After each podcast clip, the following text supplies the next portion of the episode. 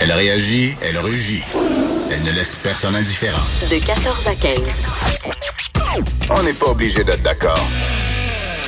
Le 9 juin prochain aura lieu le deuxième salon international de la femme noire. Quand j'ai vu passer ça, je me suis dit, ah tiens, c'est intéressant, mais pourquoi donc avoir un salon de la femme noire? Je suis allée voir leur programmation. J'avais plein de questions. Je me suis dit, plutôt que de rester toute seule dans mon salon à me poser des questions, faisons venir en studio Dorothée qui est donc euh, responsable de ce, de ce salon.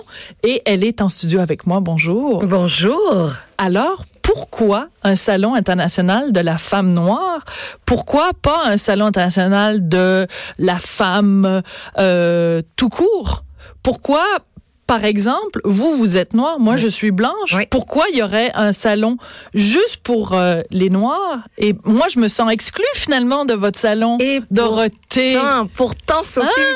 pourtant... Est-ce que vous allez me refouler à ah, l'entrée si vraiment je veux y pas, aller? Vraiment pas, vraiment pas. C'est un salon, là, vraiment avec un esprit inclusif. D'accord. Et euh, mais, mais pourquoi? La raison d'être de ce ben, salon-là, c'est quoi? Mais déjà, là, quand vous me parlez, euh, vous prenez comme exemple tous les deux, oui. on est différents dans le sens qu'on n'utilise pas les mêmes produits cosmétiques. Hein? Ouais. pas le même fond de teint que vous. D'ailleurs, je vous ai un peu marqué au, oui, un peu à la corneille, un peu à la corneille. Exactement. Donc, il y a certains produits et services qui s'adressent plus particulièrement aux femmes noires. Euh, il y a également aussi certains sujets aussi euh, qui, oui, qui touchent tout le monde, mais aussi qui a une autre dimension, le fait que nous sommes des femmes noires. Alors, on s'est dit, ben, pourquoi pas organiser une plateforme, mais cette plateforme-là, c'est surtout plus que ça va au-delà de la simple discussion. C'est mhm. surtout aussi pour montrer ces femmes noires qui brillent dans l'ombre. Parce que, un peu comme tout le monde, ben, en fait, moi, je suis née ici au Québec oui. et euh, j'étais en, recherche de modèles. Puis, comme la plupart des Noirs, on regardait aux États-Unis. Puis là, je me disais, ben, c'est pas possible. Il y a des femmes extraordinaires ici, mais on les voit pas. Ben, Isabelle Racicot, on la voit pas. Ben oui, et on la voit pas assez. Mais il y a pas seulement Isabelle Racicot. On veut pas juste les voir à la télévision, on veut les voir dans les sciences, on veut voir un docteur, tout ça. Et on est en quête de modèles. Fait qu'on s'est dit, tu sais quoi, on va organiser un, salon où on va pouvoir euh, présenter ces modèles, mais également aussi on aura aussi des exposants qui vont présenter certains produits qui sont spécifiques à nous, mais aussi qui vont intéresser tout le monde. Ok, mais alors j'essaie de comprendre parce qu'un salon, ça peut être en effet deux choses. Ça mm-hmm. peut être euh, des gens qui ont des qui ont des stands et qui vendent des produits, mais aussi bon des conférences, des spectacles et toutes sortes de trucs. Bon, je comprends tout à fait l'exemple que vous me donnez. C'est sûr que vous et moi on n'utilise pas la même couleur de fond de teint. Mais au-delà de ça, ah, Dorothée, on est pareil, vous puis moi, là. On est pareil. Moi, je suis même pas née au Québec, à la ah. rigueur. Donc, moi, je suis à la rigueur plus une, une, une, une, tu comprends ce que je veux dire? Oui, mais j'aime plus québécoise que moi, à la rigueur. Oui, puis j'aime ce genre de conversation-là parce que je me dis, ça devait être la même chose lorsque le salon de la femme qui existe actuellement est arrivé. Les gars, ils ont sûrement dit, hey, il serait temps qu'on ait un salon de l'homme aussi. Hein?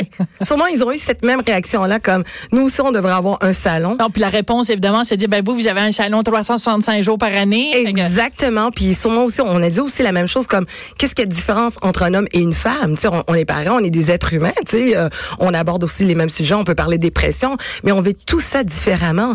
À la différence, moi, le fait que je suis une femme noire, ben moi, je vis le racisme. C'est sûr. Je, moi, je le vivrai pas. Exactement. Donc, il y a, y a, cette autre dimension-là qui doit être abordée. Mais nous, on n'est pas vraiment dans cette optique où on parle que de ça. Comme D'accord. vous avez vu la programmation, puis... Euh, justement, il y a des choses qui m'intéressent là-dedans. Euh, du côté, je lis euh, le communiqué hein, que vous nous avez envoyé. Du mm. côté des panels de discussion, ce sont les questions d'identité, d'union mixte et de laïcité qui seront abordées avec des invités tels que bon Stéphane Moraille, euh, Nantal Indongo, Leila Ben Salem et euh, Jérémy Filosa. Bon, euh, la laïcité, qu'est-ce que ça a à voir avec la couleur de la de la peau? Excusez-moi, je, mais la comprends pas celle-là. Ah non non, c'est pas c'est pas c'est pas une question de couleur de peau, non vraiment pas. C'est tout simplement c'est que nous aussi on est des citoyennes québécoises. Bien sûr. Puis on fait partie de la société. Donc aussi nos voix sont importantes dans les débats, les enjeux qui concernent notre société.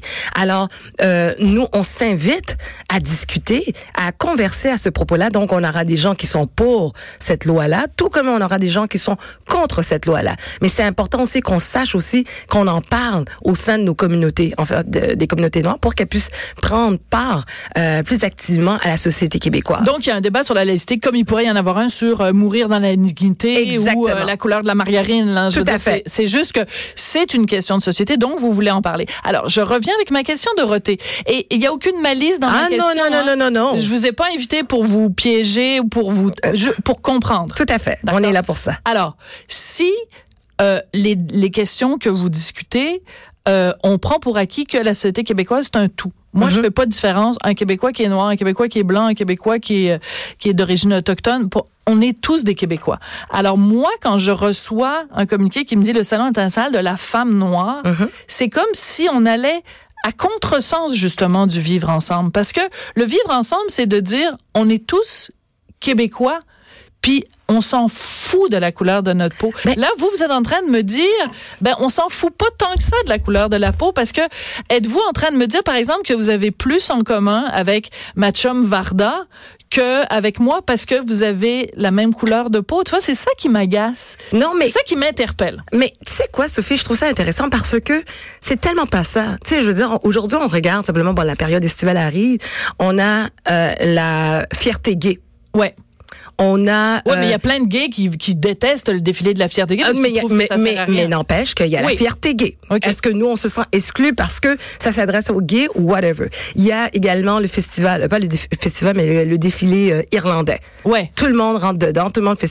Mais est-ce que ça s'adresse simplement aux Irlandais? Non. T'as la Caribi euh, Cari Fiesta. Ouais. Où t'as les gens des Caraïbes qui sont là en train de défiler. Donc, c'est comme un festival de la femme noire une où on célèbre la femme noire. de la femme noire, mais OK, ben si c'est comme ça, j'ai pas de problème. ah oui oui, puis c'est toujours avec un esprit inclusif. Ce n'est pas exclusivement aux femmes noires. On a des hommes. L'année passée, on a eu Julie Miville de Chêne qui animait un panel. On avait euh, Michelle Audette, qui est la présidente de la Fédération des femmes autochtones. Euh, Caroline Cody, qui est une femme d'affaires qu'on connaît très bien. Tout à fait. Euh, donc, on, on est dans cet esprit-là. Et cette année, c'est la même chose aussi. Donc, euh, euh, la seule chose, c'est parce qu'on on ne voit pas ces femmes-là à, à l'avant-scène. Tu sais, on, on, on assiste à différentes euh, conférences, organisations. euh, mais est-ce que dans les panélistes, les femmes noires sont présentes? Rarement. Cette année, c'est intéressant. Par exemple, avec ces de Montréal, tu avais Bozoma Saint John qui était présente. Il y avait quelques figures. Mais on en veut un peu plus. Puis bon, c'est sûr que moi, je, par- je prêche pour ma paroisse. Tu sais, je suis une femme noire, mais... Qu'est-ce que tu fais dans la vie quand tu organises pas ce, ce, ce, ce salon-là? Eh ben là, moi, j'ai dû mettre ma carrière de côté parce que je, je suis humoriste. Ah, ben, je savais pas, Ah ben ouais. mais j'aurais dû le savoir. Oui, oui, oui, oui. Fais-nous une blague. Non, non. ben oui, je faisais, ben oui, euh, j'ai dû mettre, je faisais l'avant-première de Mario Jean jusqu'au mois d'avril dernier. Et t'as mis ta carrière De en veilleuse pour le salon. Exactement, parce que la première édi- édition a tellement été un beau succès. Fait que là, je me suis dit, wow, tu sais, on peut pas juste créer quelque chose comme ça, puis euh, sans fondation, tu sais, que ça soit un beau château sur du sable. OK, comment ça se fait que je sais pas que t'es humoriste? Comment ça, comment ça se fait? Ben oui. J'ai pas Parce compris la que, non, question. mais c'est parce que je suis pas allée voir le spectacle de Mario Jean, donc je t'aurais vu en Ah oui, première mais partie. j'ai j'ai fait avant Mario Jean. J'en Ok. j'en ai fait depuis 2010, 2011. Est-ce que c'est plus difficile pour une femme noire de faire de l'humour au Québec? Ben écoute, euh, Sophie, je vais pas me vanter, mais t'as devant toi la première femme noire du Québec, francophone humoriste, et même du Canada, tu sais. Fait que euh, juste pour te dire que présentement, on peut en compter encore sur les doigts du côté francophone. Ouais. Moi, je connais Cynthia Jean-Louis, qui est récemment la, la dernière diplômée, euh, la première femme noire diplômée. C'est la Whoopi Du Québec. Qu'est-ce que je t'ai dit, hein? Bon, sauf que moi, je me change toujours les cheveux, hein? Alors que elle? Elle a toujours des dreads. Moi, moi chaque Ah, semaine, ouais. j'ai- une tête différente. Puis, alors, vite, vite, 30 secondes, si je porte des dreads, moi, vas-tu me dire que c'est de l'appropriation culturelle ou Hey, ça, tu ça commences avec pas? ça. euh. non, moi je suis pas pour ça là. Je trouve que faut pas pousser ça loin là. Je trouve que des fois ça ça Ça va trop loin. Ouais, ça va trop loin. Donc je, Bon, écoute, ça. alors, euh, 9 juin, le Salon international de la femme noire. Au Grand écoute, t'as quasiment été en train de me convaincre. Ben écoute, là, viens voir, je te euh, dis. bien fondé. Alors, vous irez voir la programmation. Bianca va être là. Oui, va Ben, c'est- S'il y a une femme noire au Québec, c'est bien Bianca. Merci beaucoup, Dorothée. Ça a Merci été un toi. plaisir euh, de te parler. Donc, euh, ben, c'est comme ça que se termine. On n'est pas obligé d'être d'accord. Il me reste 15 secondes pour vous présenter Joanie Henry qui était à la mise en onde, Hugo Veilleux qui était à la recherche. Et puis, il y a Vincent Dessureau et Mario Dumont qui sont avec vous jusqu'à 17h. Et moi, je vous retrouve demain à 14h.